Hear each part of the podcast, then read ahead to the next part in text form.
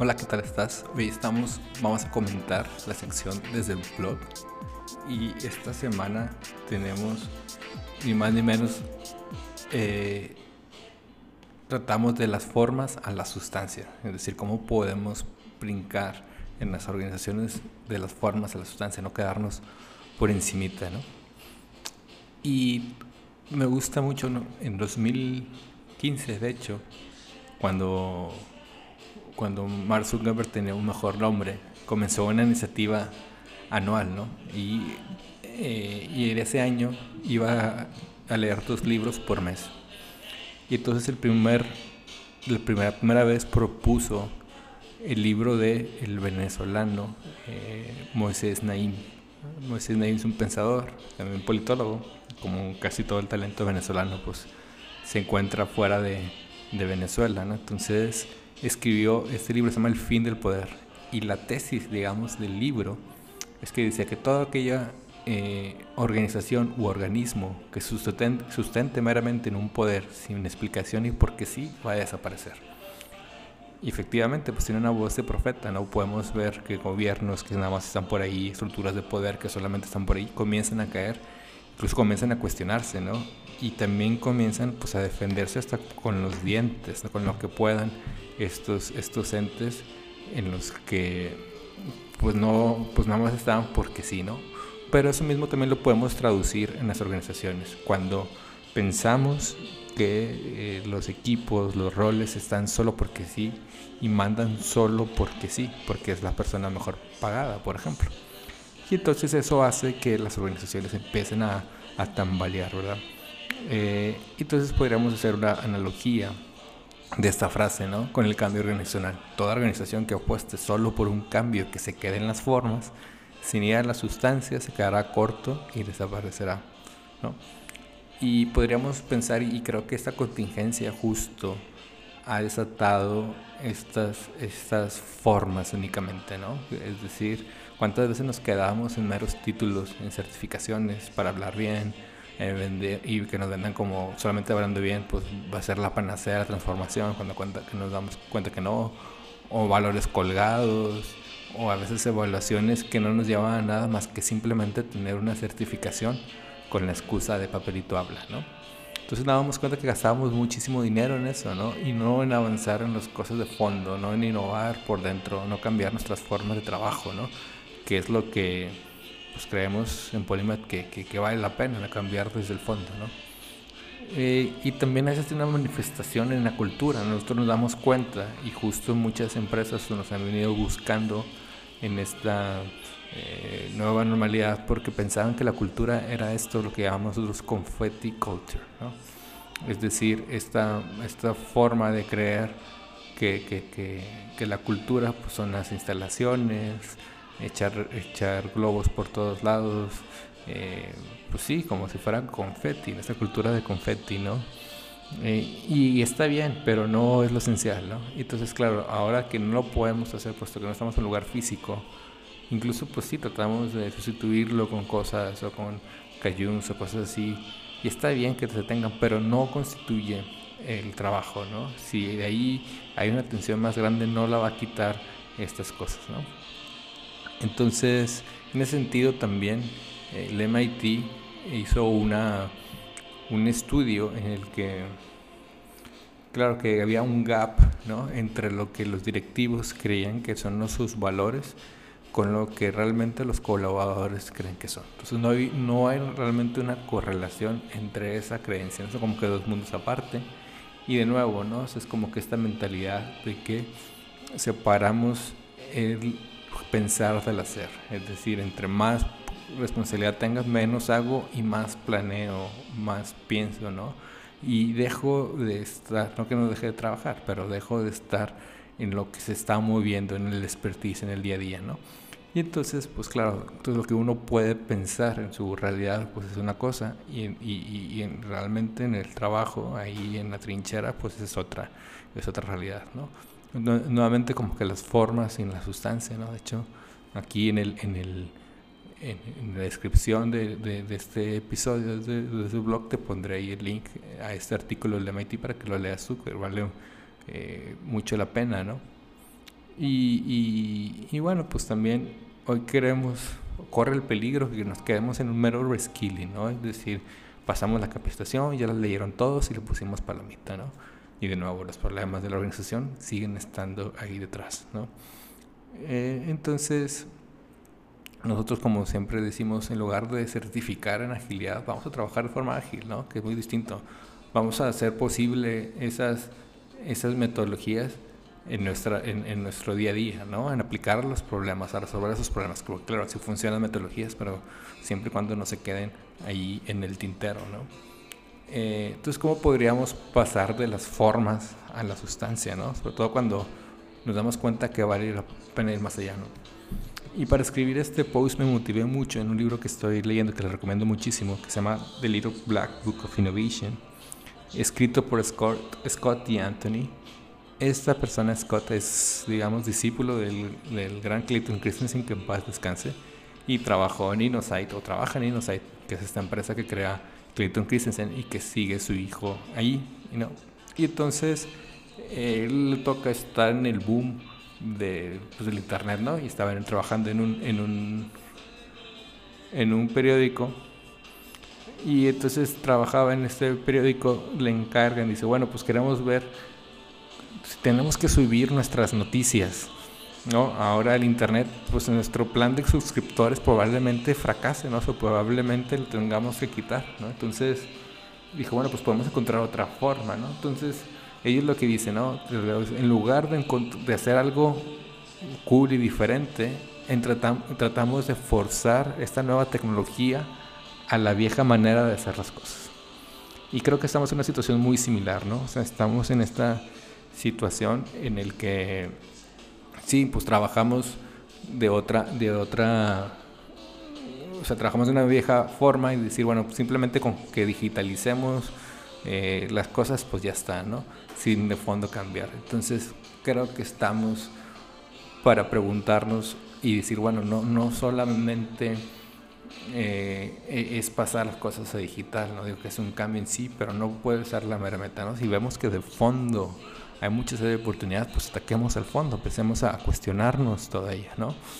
Eh, y efectivamente, seguramente, y, no digo que esté mal, eh, justo pues con esta contingencia pues se abren muchas, muchas otras, otras posibilidades. De hecho, lo pongo en, en, el, post que escribo en LinkedIn, te dejo también el, el, el link al, al, al, post para que veas como todos estos negocios que se abren, podemos ver desde pues el food delivery, es decir, cómo entregamos ahora la comida, las, las plataformas de learning, las videoconferencias, incluso que ahora los teams renten sus, sus, sus, equipos. Eh, compañías biomédicas, funerales, pues justamente con todo esto. Eh, quien rente material de oficina, ¿no? las, redes sociales también, vamos a hacer TikTok en todo, en todo apogeo, a ver qué pasa también con, con lo que dice Trump. Pero bueno, eh, hay un boom de estas, ¿no? Y por otro lado, pues cae todo lo que era presencial, todo lo que era en vivo, eh, incluso pues también el, el, el real cero desarrolladores comerciales, los que promovían conciertos, hoteles, todo esto lo que tenga que ver, restaurantes, con la vida social, pues, pues sabemos que, ha caído, ¿no? Eh, y entonces, pues eso por un lado, entonces claro que se abre esa oportunidad, pero bueno, eh, muy bien que lo están haciendo a agosto, muy bien, nos da gusto, pero bueno, no podemos decir que eso sea simplemente adaptarse a esta nueva normalidad, ¿no? De hecho, eh, a veces nos preguntan entre todo este pendientes, tensiones, que no sé, que simplemente hicieron un cambio sin cambiar de fondo y que están tratando de meterse la fuerza, pues surgen muchas tensiones y pendientes, ¿no? Y dicen, oye Luis, pues ¿cómo quieres que avancemos si tenemos una pila de pendientes enorme? Si nuestro backlog es meramente apagar fuegos, ¿no? Y esto te lo explico, de hecho, en el, en el si le das scroll down, pues encontrarás con el Polymath Way, ¿no? Que de hace mucho tiempo, pues por nos dimos cuenta de que empezamos que mucha de la innovación que se hace en Latinoamérica, pues queda en la congeladora o no pasa de un prototipo o no pasa de una consultoría externa o de un mero plan, porque eh, sus equipos muchas veces lamentablemente no están preparados, las formas de trabajo quedan alejadas, entonces no tenemos ese músculo ni el ritmo por lo cual son dos cosas como que se ven diferentes incluso, ¿no? Entonces bueno, ya los locos de innovación o ese producto algún día lo utilizaremos y pues no se hace o se hace muy lento, ¿no? Entonces, pues a nosotros nos, nos gusta mucho eh, mezclar así que este diseño estratégico con el diseño organizacional, como te explico ahí en el Polymath Way. Así que como podemos avanzar de fondo, también podemos y creando un músculo de cambio para que justo cuando bajemos estas cuestiones de fondo podamos complementarlas con este músculo y que podamos adaptarlos y, realmente cambiar nuestras prácticas de nuestro día a día, ¿no? Porque nos queda muy claro si no quitamos todas esas tensiones, todas las cosas que nos estorban, toda esta burocracia, toda esta organizational debt que es muchísima, pues será difícil avanzar o incluso innovar o incluso decir que estamos en otras ligas, ¿no? Entonces, ¿cómo podríamos ir de fondo, ¿no? ¿Cómo, ¿Cómo podemos ir al fondo de las cosas, ¿no? De hecho, esta semana platicaba, al inicio de la semana, eh, con Juan Pablo Murra, eh, que pronto pues verás también en el podcast, ¿no? Aquí, eh, que es el rector de profesional y posgrado del TEC de Monterrey, y le comentaba que me alma mater, la Universidad de Navarra, decía el rector Alfonso Sánchez Tarbernero, que la universidad, pues ellos decían que la Universidad de Navarra tiene que ser el lugar donde nos cuestionemos los problemas de futuro, o sea, problemas que aún no conocemos y queremos ir más adelante, porque las buenas universidades están delante incluso del trabajo mismo, ¿no? O sea, design thinking pues sale, pues sale de, de, pues tanto de las escuelas de la D-School de Stanford como, como la escuela clásica de, de, Harvard, ¿no? Y ahí podemos ver que también pues el MIT pues, está haciendo tantos esfuerzos en la parte de ingeniería, ¿no? O sea, ahí, ahí van por delante de muchas cosas, ¿no? Y también podemos ver a Singularity University, ¿no? Que están dando pasos a cómo hacemos un futuro más sustentable, ¿no? Singularity University incluso habla de estas organizaciones que le llaman 10-9, es decir, que crecen hasta nueve meses exponencial, ¿no? O sea, estas, impulsar la creación de organizaciones que tengan impacto en billones de personas, ¿no? Y creo que a veces también las organizaciones, pudiendo un nivel, un nivel más alto, eh, teniendo a la mano tantos recursos eh, renovables, pues apostamos todavía por recursos eh, no, no, no, renovables, ¿no? Entonces, claro, eso cuesta muchísimo tanto a la organización como al, como al medio ambiente que tenemos, ¿no? Y de ahí que pues hayan surgido movimientos como Conscious Capital Links, Beautiful Business, B Corps. De hecho, hay un artículo que, pues, que los B Corps están creciendo mucho porque la gente está siendo consciente unos directivos de que tenemos que invertir en eso. ¿no? Y algunas organizaciones como Danone, Blue Yonder, nuestros amigos, o PepsiCo, Patagonia, el mismo Unilever, pues apuestan por esta por este cambio, digamos, ¿no? Apuestan por porque lleguemos eh, y transformemos de fondo, ¿no? Sistemas enteros están siendo transformados, lo que tú quieras ver, ¿no? Financiero, educativo, movilidad, salud, ciudades, música, comida, ciencias, energía y un montón, ¿no? Economía circular, podemos decir, ¿no? Entonces, además de estos sistemas, surgen nichos de estos, ¿no? Entonces, cada vez habrá más negocios de más nichos que están transformando de fondo, ¿no? Y que probablemente esas puedan ser startups que tengan nuevas formas de trabajar, ¿no? Eh, o que se alíen con, con, empresas grandes que tienen muchos, mucho capital, ¿no? Que también está pasando, o la innovación abierta que pueda, ¿no? Y podríamos hablar y encontrar muchas preguntas que nos mueven y que los negocios mismos se pueden encargar, ¿no? ¿Cómo podemos crear un mundo más sustentable? ¿Cómo creamos un mundo más inclusivo? Hacer trámites más transparentes y ágiles, ¿no? ¿Cómo democratizamos las energías renovables? ¿Cómo creamos más y mejor ciencia, ¿no? ¿Cómo hacemos, por ejemplo, que nuestros hospitales no se saturen, ¿no? Imagínate, o sea, ahí, hay, ahí hay, un montón de áreas de, de oportunidad, ¿no? Eh, y, y, la pregunta siempre será, oye, pues ¿por qué muchas organizaciones ante estos no han hecho pasos de gran, o sea, que hay una evidencia de estos mercados, de este crecimiento, no han dado pasos desde ahí? ¿Cómo pueden ir dando pasos, no? Y mucho de esto es la burocracia con la que tenemos, que ya hemos hablado de la organizational debt, según Gary Hamel. De la London Business School dice que 5.4 trillones de dólares es lo que cuesta la burocracia a nivel mundial. 5.4 trillones, imagínate, ¿no? Por no trabajar bien, ¿no? Eh, y por eso también nos preguntan, bueno, pues a qué hora vamos a hacer nuestro trabajo de data junta, a qué hora vamos a crear, a qué hora vamos a innovar, ¿no? También tenemos, es cierto que estamos sesgados hacia lo negativo y eso está comprobadísimo y si eres fan de las ciencias del comportamiento, pues, pues lo sabrás y si no, pues te recomendamos pues, leer este libro de Thinking Fast and Slow de Daniel Kahneman y, seguramente ahí te vas a dar un festín de, de todos estos sesgos que tenemos, todas estas creencias previas, ¿no? Eh, y le damos más peso a la información negativa que a las experiencias positivas, ¿no? Y seguramente pues estamos llenados de información negativa en los periódicos, donde quiera, las noticias, pues la mayoría, pues como el 90% son noticias negativas, ¿no? Por otro lado, y aquí vamos a citar también a nuestro amigo Jorge Camacho, eh, que está más abajo en los primeros episodios de este capítulo, el episodio 4, para ser exactos, cómo podemos mezclar el diseño de futuros con responsividad, ¿no? Es decir, al mismo tiempo que vemos hacia futuro, podemos dar paso aquí, responder a esto que decíamos de combinar estos, estos mundos, ¿no? Eh, de hecho, nuestro amigo también, Michel García Nova, que es un gran innovador, eh, pues habla de esta idea de que el cambio es gradual, ¿no? Y, y hace un videito ahí de las con las botellas Evian, ¿no? Es decir, cómo, de gran pregunta, hasta qué punto el plástico nos puede ayudar. Bueno, pues es un cambio que vale la pena explorar, ¿no? Y que quizás el mercado y toda la cadena de valor que está ahí todavía no está adaptada, pero podemos utilizar como innovación pues, sucede, pues los early adopters, ¿no? De, de estos nuevos productos y poco a poco dar ese paso hacia allí, ¿no? A la vez que hacemos este músculo de cambio, ¿no? Entonces, pues sí, mezclamos diseño futuro, responsabilidad eh, prospectiva con, con, responsabilidad, ¿no?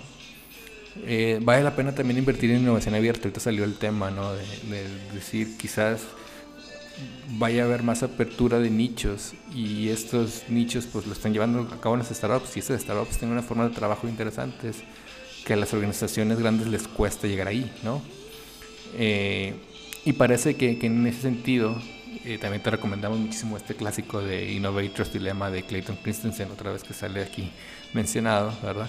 Eh, que es todo este inicio de innovación disruptiva, como las empresas pues no notaban o, o, lo notaban pero no se lanzaban porque no les costeaba o no les traía los frutos suficientes como que para apostarle ahí. Sin embargo, llegó un punto en que las startups crecían tanto que en ese mercado o, o no es que se crecía el mercado y los usuarios se daban cuenta que esa solución que proponían las startups pues era mejor, ¿no? También pues vale la pena, puedes hacer tu evaluación de impacto, ¿eh? eh a partir de este año eh, pues me certifiqué en, en, este sistema B, nos gustaría que, que, que poco a poco eh, Polymath fuera también, o sea, nos certificáramos como empresa B. También saludamos aquí a las amigas de, de Unboxed, que hemos trabajado con ellas, que son una, consultora innovación B y innovación social, también por si las quieren darle, darle un vistazo con todo gusto o quieren preguntarnos, pues también perfecto. Eh, también vale la pena preguntarte cuál es mi nicho que quiero impactar. Quizás no voy a abrirme a todas estas, ya, ya, sabemos este cuadro de, de, de objetivos de la ONU, ¿no? Desarrollo Sostenible que hizo pero bueno, tú puedes escoger, ¿no? Hacia dónde quieres ir. Quizás si estás en un sector alimenticio, pues bueno, ¿cómo puedo hacer una dieta más saludable, comer más saludable? Si estoy en el sector energético, ¿cómo puedo apostar por esta democratización de las energías renovables, ¿no? O si estoy en retail, quizás puedo invitar a los productores locales en mis puntos de, en mis puntos de venta, ¿verdad? O sea, sumarlos, como hace, por ejemplo, Juan Depot México, ¿no? El sector financiero, cómo hacer más fácil el pago a mis usuarios en estos puntos de venta, ¿no? Como hacen también, o parte del propósito de nuestros amigos de, de Banregio, ¿no? O el sector salud, cómo puedo crear una verdadera cultura preventiva, esto que decíamos, para no saturar los hospitales, ¿no?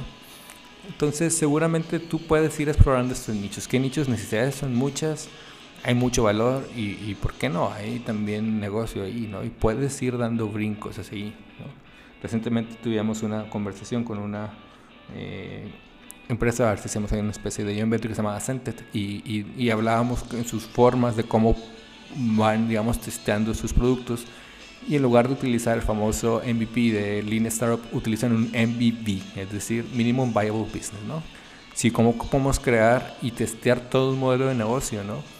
y hacer, en lugar de ser un minimum viable product, un most valuable product. Es decir, tirar mi mejor producto de ese modelo de negocio para ver si, darme cuenta de una vez si podemos efectivamente crear un nuevo mercado ACI. Pues es interesante, ¿no? También nosotros en Polima dijo, pues podemos utilizar este, este estilo, ¿no? De Minimal Viable Business y Most Valuable Product, ¿por qué no?